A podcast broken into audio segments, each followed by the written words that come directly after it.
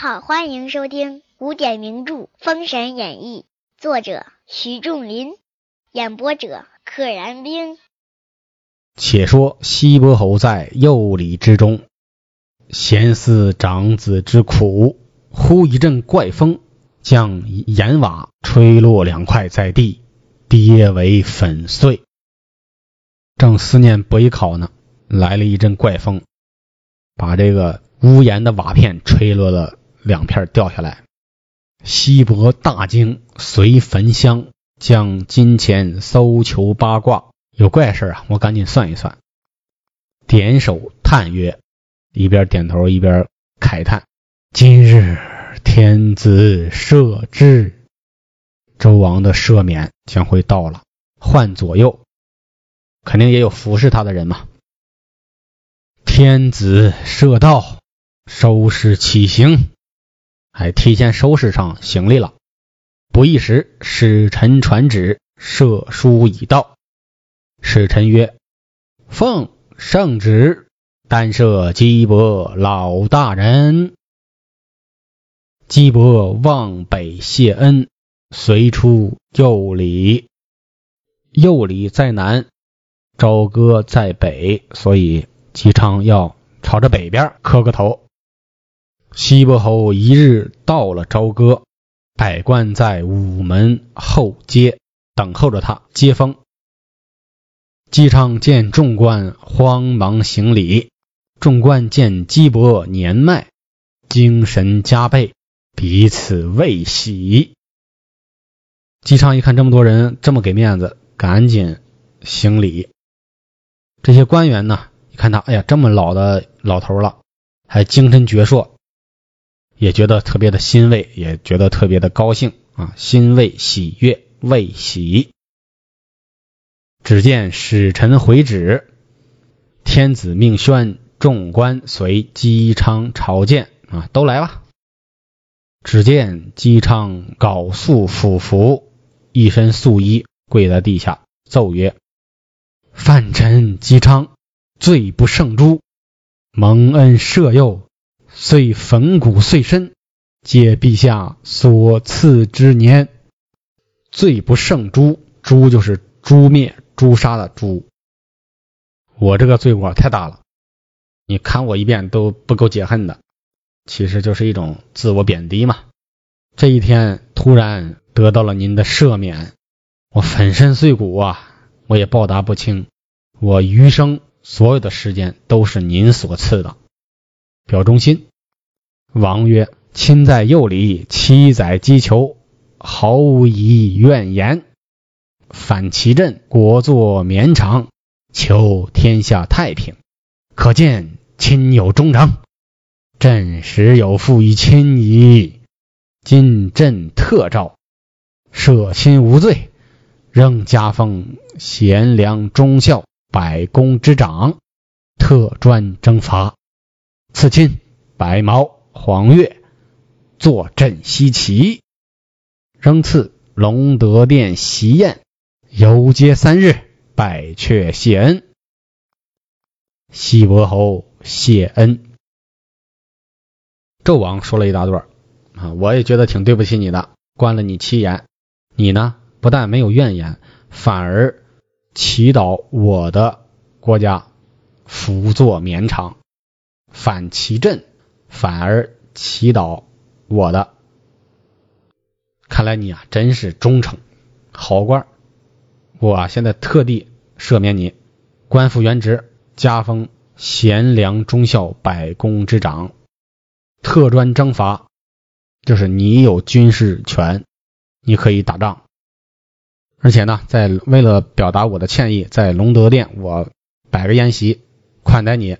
而且让你游街三日，古代有夸官的这个政策啊，这个习惯。你当了官了，哎，在都城走上几天，走上三天，让大家都见见你，都为你祝贺，这是一种极大的满足当官人的一个虚荣心和自尊心的一种方式。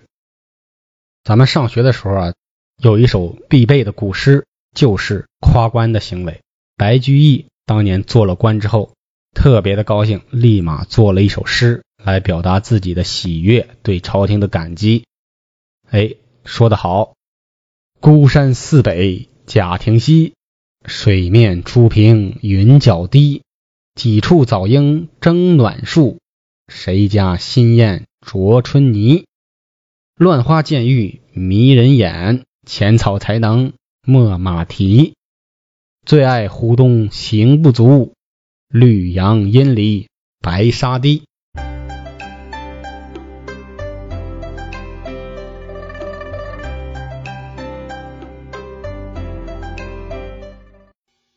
大家肯定特别熟悉，字里行间都透着这种欢乐、这种荣耀，所以纣王也让姬昌夸官三日。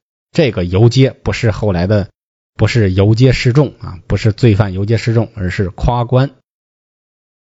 文王在城中夸官两日。哎，说到这儿，作者突然把姬昌的名字改为了文王。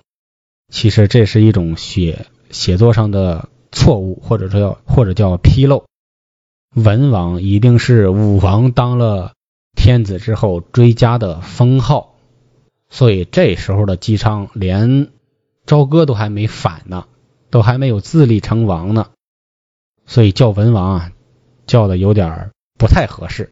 但是话又说回来呢，既然封他做王了，他似乎也是个异姓王。文王在城中夸官两日，到未牌时分，未牌午马未羊的未，就指中午，未牌就是中午的时候。只见前面翻冲队伍，剑戟森罗，一支人马到来，一支骑着马的队伍来了。文王打听，方知是黄飞虎看操归来。黄飞虎作为镇国大将军，一定会要去周围巡查视察的，看这个操练的。看操就是看士兵们操练回来了，急忙下马，欠背打工。低头弯腰，表示一种尊敬。武成王见西伯侯，急忙滚鞍下骑。他也很客气，滚鞍就是下来的特别特别快，滚像滚下来的一样。下了马，称曰：“大人前来，末将有失回避大驾，望起恕罪。”武成王也很客气，说：“您这儿在这儿游街夸官呢，我居然没有退避，原谅原谅。”又说：“乃曰，今贤王荣归，真是万千之喜。末将有一闲言奉起，不识贤王可容纳否？”哎，要说悄悄话。西伯曰：“不才领教。”武成王曰：“此间离末将府地不远，伯具杯酒以表情意，何如啊？这儿离我家不远。”我呢，略备薄酒，薄具杯酒，就是略备薄酒，以表秦意。这个芹是芹菜的芹，代指小小的意思。因为古代的这个芹菜啊，它是另一种品种，它长得比较小，哎，比较嫩，大概就现在相当于咱们现在的那个芹菜的那种小嫩芽似的，所以就表示一点点我的小意思，这也是一种自谦的说法。说悄悄话当然不能在街上说了，是吧？要请到府里说。文王答曰：“贤王在上，姬昌敢不领教？”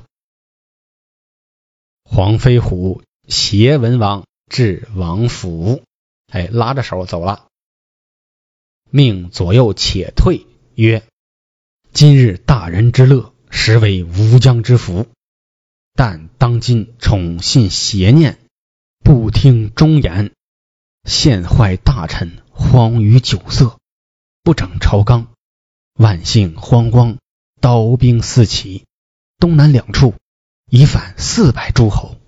以贤王之德，倘有诱礼困苦之机，今以特赦，是龙归大海，虎入深山，金鳌脱钩，如何尚不醒悟？况且朝中。无三日正条，贤王何不早早飞出雕龙，见其故土？又何必在此网罗之中？做此吉凶未定之事也。黄飞虎的一段话说的非常的中肯，说你现在有这个荣光，是你无边无尽的福气啊，无疆之福，无边无尽的福气。但是呢，当今宠信邪佞，当今天子宠信邪佞之臣，不听忠臣之言，陷害大臣，迫害他们，荒淫酒色，老百姓们心里慌慌的，刀兵四起，东南两处。四百路诸侯啊，一半的天下已经反了。以西伯侯啊，您这个品德啊，又经历了幼里的七年困苦，今天一朝特赦，乃是龙归大海，虎入深山，金鳌脱钩。你怎么还不醒悟呢？朝中啊，现在无三日正条，就是出一个政策，没等三天就反悔了，没点正准儿没点正形，出尔反尔。你呀，赶紧走，迟则生变啊！赶紧回老家吧，别在这个朝歌的天罗地网中游荡了，这可是个吉凶未定的事啊！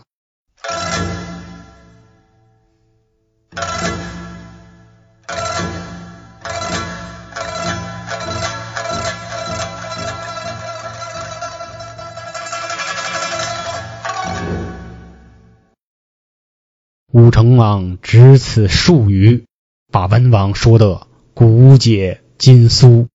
骨解筋酥就是骨头都拆解开了，筋呐都酥了。这不是说他舒服，而是吓得瘫软在地。起而谢曰：“大王真乃金石之言，提拔姬昌，此恩何以得报？乃昌欲去，五官有阻。”奈何？